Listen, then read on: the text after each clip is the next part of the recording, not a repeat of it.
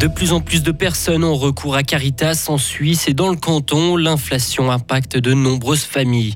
Explorez ce que vous pensiez connaître par cœur. Ce samedi, c'est l'occasion de découvrir un peu mieux Fribourg. Et enfin, c'est une petite bombe pour le basket suisse. Un des cadres quitte l'équipe nationale. Le Stratus devrait laisser place à un temps relativement bien ensoleillé cet après-midi avant l'arrivée de quelques averses ou orages en fin de journée. La fin de semaine s'annonce grise et pluvieuse. On fait le point sur la météo à la fin du journal d'Hugo Savary. Bonjour Hugo. Bonjour. Bonjour Maurizio, bonjour à toutes et à tous. Aujourd'hui 20% de plus qu'il y a une année pour sa bouteille d'huile d'olive ou 8% de plus pour son morceau de fromage. C'est ce à quoi la population suisse est confrontée. Des chiffres annoncés hier par Comparis. Avec le gaz, l'électricité et les assurances maladies qui ont également augmenté, ces quelques francs en plus pèsent lourd sur le budget de certains ménages fribourgeois. Résultat, l'épicerie Caritas à Fribourg connaît une forte hausse de fréquentation, plus 20% entre février et mars.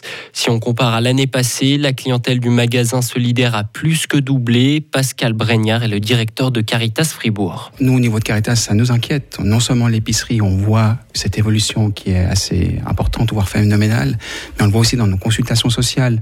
Par exemple, dans la consultation sociale de Caritas, auparavant, on avait environ un mois d'attente pour être reçu. Maintenant, on est passé à trois, tout simplement parce qu'on est débordé. Donc oui, ça nous inquiète et on ne voit pas la sortie du tunnel pour tout de suite, en tout cas. Au mois de mars, l'épicerie Caritas située au centre-ville de Fribourg a enregistré 6000 passages. Les ventes ont atteint 80 000 francs. Mais cette épicerie solidaire n'est pas rentable. Elle peut donc survivre grâce à des dons. Mais plus de clients, ça signifie, aussi donc plus de coûts. Est-ce que la situation est tenable? On retrouve Pascal Bregnard. Caritas ne peut pas fonctionner sans des donateurs, ça ne marche pas. Donc on est extrêmement reconnaissant à toutes ces personnes qui nous font des dons à la fois de 5 francs, 50, 100, voire plus, euh, l'État aussi. Mais euh, il est évident que c'est une situation qui nous questionne et puis qu'on va devoir trouver des solutions. Mais euh, moi j'ai assez confiance. Les frais bourgeois, les frais bourgeois sont plutôt des gens généreux et les Suisses en général sont généreux. Donc j'ai assez confiance qu'on va pouvoir trouver des solutions. Caritas a pour projet d'ouvrir une seconde épicerie à Bulle. Pour l'heure, elle n'a toujours pas trouvé les locaux ni les fonds nécessaires. C'est un choc chez Megit. L'entreprise annonce une vague de licenciements sur son site de Villars-sur-Glane. C'est une information de la Liberté. 70 postes de travail sont concernés. Une entreprise qui emploie plus de 400 collaborateurs sur place. Et cette restructuration intervient alors que Megit a intégré le groupe américain Parker Aerospace en septembre 2022. Vous avez toujours rêvé de visiter des lieux insolites en ville de Fribourg? L'occasion s'offre à vous ce samedi, Maurizio. Les visiteurs pourront accéder gratuitement gratuitement à 28 lieux habituellement fermés à l'occasion de Fribourg Portes ouvertes. Vous pourrez par exemple découvrir le fonctionnement du funiculaire, visiter l'évêché ou vous balader dans les entrailles du collège Saint-Michel. La manifestation est gratuite et destinée à tous les âges. Elle est organisée pour la première fois par la Jeune Chambre internationale de Fribourg. Des éditions similaires ont déjà eu lieu dans le canton de Fribourg, à Gruyère et à Bulle. Pour le responsable du projet, Noam Ray, la capitale cantonale regorge de trésors à découvrir. Fribourg, c'est un terrain de jeu qui est incroyable pour ce genre de manifestation. D'ailleurs, on n'a pas eu de problème pour trouver des idées. Au contraire, on a dû même euh, couper quelques idées ou quelques idées de postes qu'on avait au départ. On a commencé avec un brainstorming très large et puis on s'est finalement calibré sur cette 25 euh, postes grosso Ça permettra peut-être de refaire des prochaines éditions si les gens sont là ce week-end, s'il y a le succès. Ça motivera certainement toutes les équipes qui sont, pour le rappel bénévole, à relancer le projet pour une prochaine édition et ouvrir encore d'autres lieux qu'on aurait peut-être pu euh, mettre, parce que la ville de Fribourg est quasi infinie en termes de lieux insolites. L'événement est organisé en partenariat avec les autorités communales et l'aglo. Swiss Sport Integrity a reçu bien plus de signalements qu'imaginé au cours de sa première année d'existence. 264 cas ont été rapportés au service de signalement et d'enquête sur les abus dans le sport suisse, alors que les responsables s'attendaient à une septantaine. Cela souligne la nécessité d'un tel service et son utilité.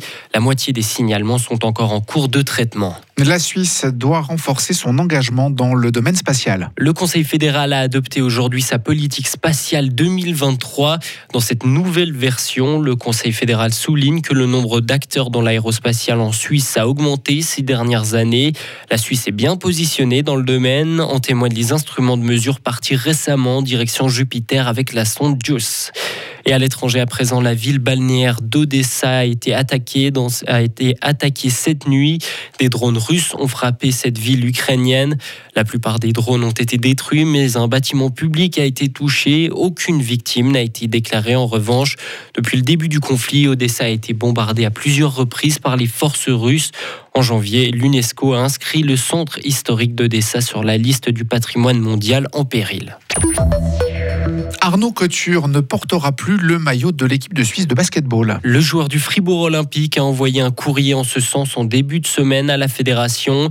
Âgé de 27 ans, le Valaisan explique les raisons de ce choix. On écoute Arnaud Couture. Avant toute chose, c'est une décision qui a été extrêmement difficile à prendre parce que c'est sûr que je suis quelqu'un en plus de, très patriotique, mais, mais la, la raison numéro une, c'est que ma famille passe avant toute chose.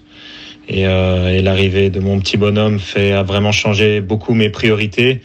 Et euh, j'aimerais avoir euh, plus de temps avec lui, plus la possibilité de, de pouvoir le voir grandir, surtout dans ces périodes d'été où, où, ma femme est libre aussi. Et on peut voilà partir en vacances, faire ce genre de choses. C'est pas du temps que j'ai envie de perdre, de pas avoir avec lui.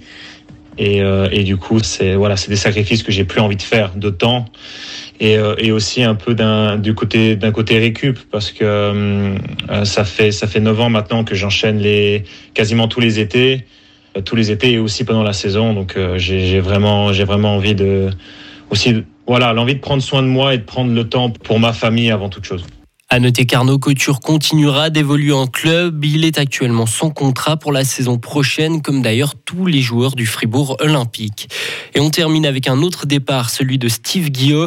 Le coprésident du FC Bull va démissionner de ses fonctions d'ici quelques semaines. Le club l'a annoncé ce matin dans un communiqué.